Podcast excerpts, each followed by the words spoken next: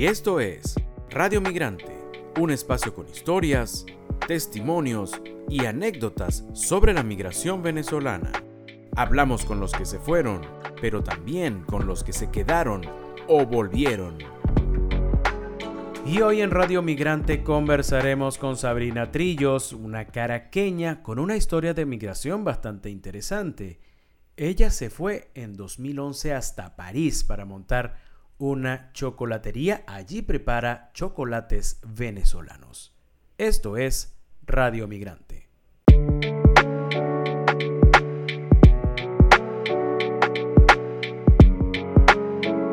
Sabrina, saludos. Eh, para nosotros es un gusto tenerte acá en Radio Migrante. ¿Cómo estás? Muy bien, gracias Miguel Ángel por la invitación. Siempre es un placer conectar con, con nuestra gente. Fíjate que mm, vamos a comenzar por este, por este dato, esta particularidad, y es que comenzando la antes de comenzar la entrevista, tenías a tu hija mayor bastante cerca de ti, tiene cuatro años, y le decías que en un perfecto español que, que, que se saliera del cuarto para que no se escuchara, ¿no? Tu hija habla perfecto español y francés, me imagino. Sí, eso para mí es algo muy importante. Bueno, habiendo estudiado idiomas, pues aún más. Eh, y es que en la casa los, los cuatro, mi esposo, mi hijo pequeño, Aranza y yo, hablamos español y mi hija nos responde en perfecto español, nos dice que esto está muy chévere y, y utilizan nuestras expresiones. Y eh, ya está en la guardería desde que tenía cinco meses, así que ella tiene contacto con el francés también desde muy pequeña y habla perfectamente. Y bueno, pasa más tiempo en la, pasaba más tiempo en la guardería y ahora en la escuela, así que jamás me, me, preocupó que no fuera a aprender eh, francés. Y en la casa es una regla que solo hablamos español. ¿Y cómo has visto que es la reacción de repente de los franceses, de, de repente amigos de ustedes o otras personas cuando la escuchan hablando tan pequeña, hablando español también? Bueno, la verdad es que sus compañeritos en la escuela, las mamás, cuando vamos a un cumpleaños y, ella me habla y me responde en español, casi siempre es de asombro positivo. Es como, ay, qué bueno que ella habla otro idioma y te responde. La verdad es que aquí en, en, Francia lo toman como, como que es algo muy positivo porque bueno, en general hay, como una cultura aquí de, que, de, tenerle miedo a los idiomas. Entonces siempre hay una historia de que, cuando yo era chiquita me costaba en la escuela el inglés o algo. Entonces le admiran cuando alguien habla otro idioma. Y la verdad es que en, en el caso de los franceses siempre ha sido muy positiva la respuesta. A veces tenemos amigos venezolanos con niños que al contrario, que ellos dudan de que de que mi hija va a, como que va a, vaya a hablar igual de bien francés si en la casa le hablamos español, pero eso, bueno, cuando no, no tienes el conocimiento, digamos, de profesional de los idiomas, puede ser una duda que se te presenta, pero en mi caso siempre he estado clara que, que no es así y es una manera, primero, de conectar con nosotros, con nuestras raíces, que mm, dicen que los idiomas uno expresa el amor mejor en su idioma, en su lengua materna y para mí con mis hijos, pues no me sale natural hablarles en otro idioma y además conectan con nuestras familias y para ellos es una herramienta de vida, así que, que eso me hace muy feliz. Con el pequeño que tiene un año, igual le hablamos solo en español y bueno, vamos a ver cómo, cómo se desarrolla con él. Sí, eso te iba a decir, es muy importante que estos niños desde pequeños aprendan a hablar español, ¿no? Porque de repente en Francia puede ser que a estas alturas de su vida no lo necesiten mucho, pero para hablar con sus primos, con sus tíos, con sus abuelos necesitan hablar español. Sí, además que hablar idiomas siempre, siempre abre la curiosidad hacia otras culturas, se le facilita luego aprender otros idiomas, más grande puede tener oportunidades simplemente por el hecho de, de que, de que habla otros idiomas. Entonces, para nosotros es, es, maravilloso escucharla y es motivo de, de, mucho orgullo escucharla hablar español y francés igual de bien y, y bueno, es hasta gracioso cuando la escuchamos decir frases que además sabemos que quizás en un contexto de Venezuela actual no están tan actualizadas porque son frases de mi esposo y mía de, de, de, de, cuando nos vinimos, que quizás ya no se usan tanto o se usan otras expresiones, pero bueno, es el español que nosotros sabemos. Colócame un ejemplo de eso. Bueno, este, este es gracioso porque, por ejemplo, cuando era el mundial, bueno, claro, le vamos a Francia, ¿no? Porque al fin eso sí para nosotros es muy importante que los niños y nosotros mismos agradecemos infinitamente estar aquí, ellos nacieron aquí y son franceses y para nosotros es importante que valoren eso, que sepan que, que este país nos ha dado todo eh, o mucho. Eh, y entonces era el mundial y entonces cada vez que había un gol, pues yo por broma o porque es lo que me acuerdo cuando era chiquita, yo no soy muy deportiva ni nada de, pero yo les decía golazo Maltín Polar y tenía, y entonces oías a mi hija decir golazo Maltín Polar y entonces otra, mi mejor amiga venezolana me decía, pero qué español le estás enseñando como a los 80, y yo bueno, si esa es mi, mi referencia, ¿qué hago? Bueno, eso no tiene, eso no tiene época todavía. Eso se, se dice que no, no estás tan equivocada, o sea, estás bien. Entonces, bueno, es gracioso, pero a la vez, pues, bueno, también les enseña un poquito de, quiénes éramos mamá y papá cuando vivíamos en, Venezuela, pues. Es así. Sabrina, ustedes se fueron, hablo de ustedes, eh, tu, tu, esposo y tú, tus hijos nacieron allá. Se fueron en un 2011 cuando no existía esta ola migratoria, ¿no? En aquel momento, ¿qué le llevó a tomar la decisión de, de buscar un futuro diferente en otro lugar? Bueno, mi esposo ya él se había ido como, si no me equivoco, como en 2005, justo cuando se graduó de bachiller, eh, se había ido ya y había vivido como 5 o 6 años en Inglaterra y luego mm, eh, volvió a Venezuela unos años y él siempre tenía como en la cabeza volverse a ir. Em, entonces, eh, no, no se iba por cuestiones de papeles, siempre, ¿sabes? Que está uno viendo cómo hacer. Em, y, y, bueno, por, por, cuestiones profesionales, él siempre, siempre había tenido como en su cabeza irse, aprender más afuera. Él, estudió primero cocina y pastelería y luego cuando regresó a Venezuela fue que, em, que aprendió en chocolatería en Venezuela y pues él quería seguir buscando oportunidades afuera. Y en ese momento que nos fuimos los dos era más o menos lo mismo. Es como que los dos somos profesionales, trabajamos, pero bueno, el sueldo no te da para muchos y teníamos la suerte ambos de vivir, digamos, tranquilamente en casa de nuestros papás, pues, pues el sueldo alcanzaba así, pero para vivir solos, por ejemplo, no nos alcanzaba. Entonces era ese tipo de, de, preguntas que nos hacíamos. Bueno, ya, ya estamos comenzando la vida profesional, ¿qué vamos a hacer si aquí tenemos un techo? Y esa fue la razón principal por la que ambos en su tiempo, ya cuando nos conocimos, los dos teníamos ya previsto irnos, y, pero ambos coincidíamos en que era esa la razón. ¿Y, cómo fue esa despedida, Sabrina? De repente, por lo que cuentas, ya tu esposo tenía claro de que, de que quería vivir en otra parte. Me imagino que de, tu, em, desde tu punto de vista también sabías que ibas a pasar mucho tiempo de repente sin regresar. ¿Cómo, fue la despedida con los amigos, con la familia? Bueno, a mí, a mí me costó mucho, como dices, mi esposo ya tenía la experiencia, yo no, creo que nunca creciendo me planteé la posibilidad de irme, pero fue, fue, fue bastante difícil. Y creo que mi segunda despedida, que fue cuando volví a visitar Venezuela en 2014, me costó más, eh, porque ya sabía que podías pasar bastante tiempo sin verlos. Eh, porque la primera vez iba con, a la vez con la emoción de que iba a pasar, conocer un, bueno, un nuevo lugar, etcétera. Pero sí fue muy difícil. O sea, para mí, yo soy muy apegada a mis primas, por ejemplo, que son como mis hermanas, y era como eh, irme sabiendo que ellas no iban a, a, estar cerca, que no iba a ser tan fácil, me costó mucho. Con mis amigos también me costó porque fui una de las primeras en irse, pero bueno, gracias a Dios digo gracias a Dios porque muchos de mis amigos que estudiaron conmigo en la universidad se terminaron viniendo a Francia o a Europa y mi, mi, una, mi mejor amiga del colegio se fue a España, entonces digamos que por ahí acorté las distancias, pero al principio sí era mucha incertidumbre, miedo a, a no estar con mi gente y, y como yo lo llamo, el guayabo perenne que uno tiene de no estar con la familia, eso 12 años después sigue, solo que uno lo sabe manejar mejor. Dicen que el guayabo se mata con chocolate. y ustedes tienen una chocolatería y de paso vienen de una tierra donde el chocolate es mundialmente famoso. Cuéntanos sobre esta chocolatería que ustedes tienen en París. Sí, bueno, la verdad es que tenemos mucha suerte de trabajar en algo tan bonito como es el chocolate.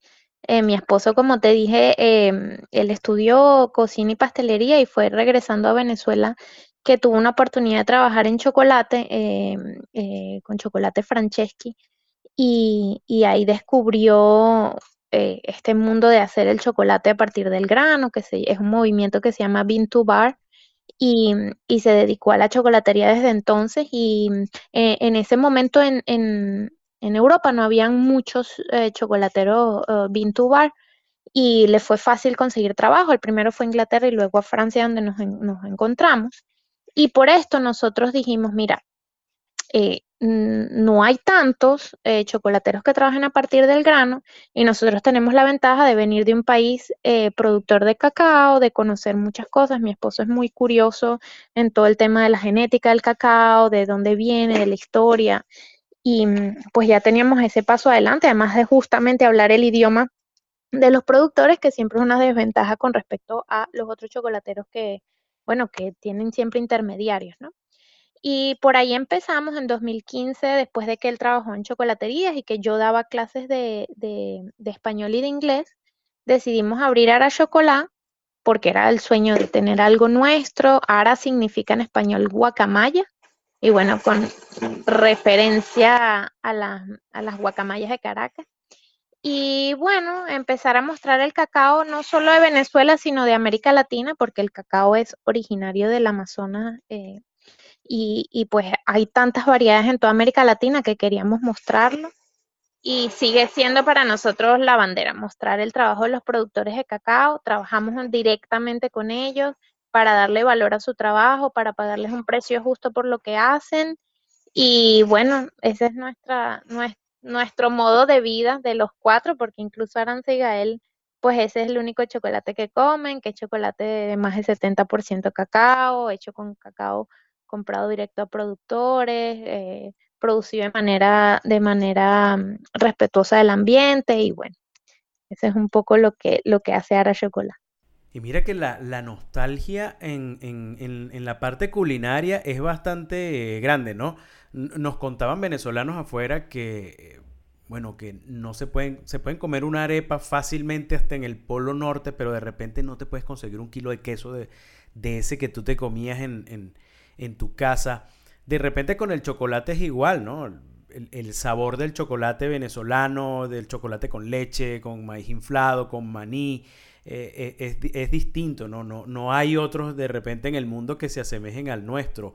¿Cómo ha sido, qué tipo de chocolates preparan ustedes y cómo ha sido esa, mm, esa receptividad del francés con el chocolate que ustedes hacen?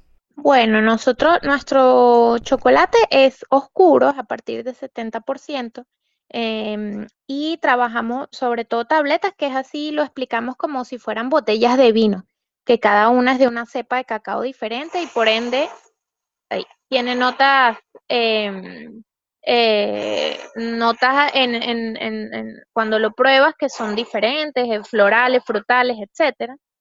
Y em, también hacemos bombones de, mm, ingredientes tradicionales como avellana o almendra, pero también tenemos, por ejemplo, zarrapia eh, y a, veces tenemos algunas frutas tropicales que hacen más referencia a nuestro, a nuestras preferencias por donde venimos. Pero la receptividad ha sido súper buena porque venimos de un país productor. Y como te digo, Andrés, y bueno, yo también, eh, pues nos interesamos mucho en entender la genética del cacao, cómo ha sido el viaje del cacao desde, em, desde que lo utilizaban los indígenas en, en el Amazonas y fue subiendo y fue llegando a nuestras, a nuestro país y fue siguió subiendo hasta América Central. Entonces, toda esa historia que viene detrás, nosotros la tratamos de entender cuando vamos eligiendo el- los diferentes variedades de cacao y eso es lo que le mostramos a la gente. Como la gente ve bueno, todo lo que la pasión y el amor que le ponemos a eso y por ende tratamos de elegir las mejores variedades, pues la gente siempre viene con la curiosidad de ver qué cosa nueva tenemos, qué variedad nueva tenemos y eso para nosotros es súper importante. Y cuando van los venezolanos de repente a, a- la chocolatería, no, no, de repente no el grupo de, eh, de ustedes, pues de sus amigos, sino un venezolano que no los conoce y de repente se comen ese chocolate, te dicen que, que, en algo conectan con, Venezuela por el sabor. Bueno, si, si tenemos em, si tenemos algunos clientes, lo que pasa es que en, París no hay muchos venezolanos como quizás hay en otras partes, pero tenemos algunos clientes que vienen y que, bueno, ya cuando hay chocolate venezolano, cuando tenemos cacao de Venezuela, que no es siempre, pues se ponen muy contentas y se llevan para mostrarle a los colegas el trabajo, al suegro, siempre vienen como, como con la idea de darlo como un regalo bien único. Em, y si no, pues compran cualquiera de los otros que tenemos, pero yo pienso que siempre hay una conexión de, de que, ay, sí, cuando yo era chiquita eh, yo tomaba chocolate caliente, entonces se toman el chocolate caliente y en algo les recuerda. Em, y nosotros mismos también, hay chocolate, hay variedades de cacao que nosotros decimos, wow, qué privilegio teníamos en Venezuela, que seguramente el chocolate que uno compraba en el kiosco, que a lo mejor consideras industrial, era hecho con este cacao porque el sabor se parece mucho de, estos cacaos que te estoy diciendo que son de alta calidad, etcétera, te hacen recordar a un chocolate clásico que tú te comías cuando eras chiquito y esos son, son sabores que, que te hacen recordar la infancia. Entonces pienso que sí somos muy afortunados en Venezuela de, bueno, cuando sabes de cacao te das cuenta que de verdad teníamos, teníamos desde chiquitos acceso a este súper buen cacao y, mostrárselo a la gente aquí, pues nos hace muy felices y cuando no es de Venezuela hay otros tesoros increíbles de Perú, de Colombia, que también intentamos mostrar. Qué bueno, qué bonito que ustedes estén llevando también una parte nuestra a otros a otras personas, a otros paladares. Sabrina, estamos llegando al final de esta entrevista y quisiéramos hacerte una consulta. Cuando tú te conectas con Venezuela, ¿tienes algún sabor, algún olor o de repente alguna sensación que cuando la hayas tenido allá en París de inmediato te traslade a Caracas? Oye, sí, con las frutas, a mí me pasa mucho con las frutas.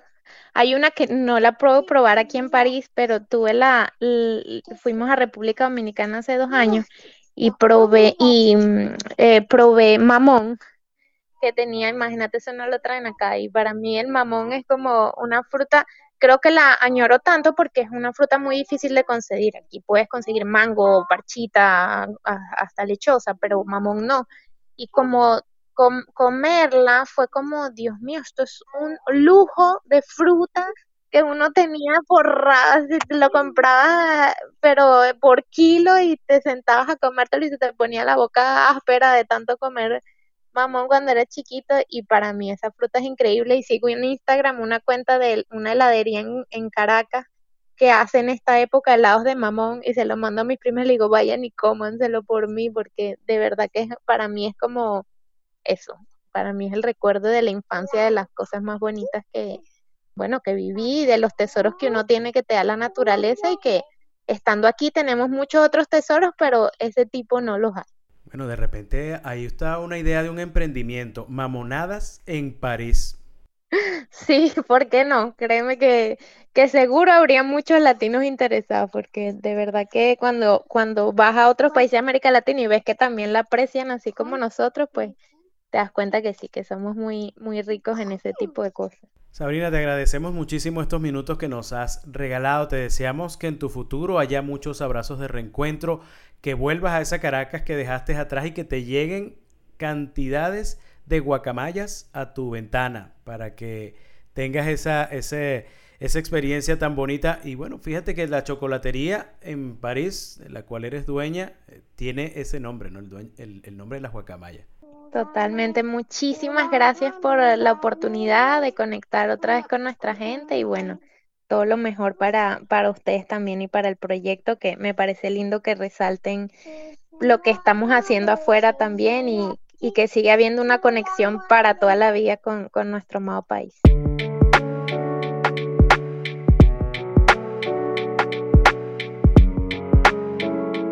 Y esta fue la historia de Sabrina Trillos, una amante de los idiomas que emigró a Francia en 2011. Hoy es dueña de una chocolatería junto a su esposo en la romántica París. Esto fue Radio Migrante. Esta fue otra presentación de Radio Migrante. Nos puedes seguir tanto en Twitter como en Instagram. En estas redes sociales estamos como arroba Radio Piso Migrante.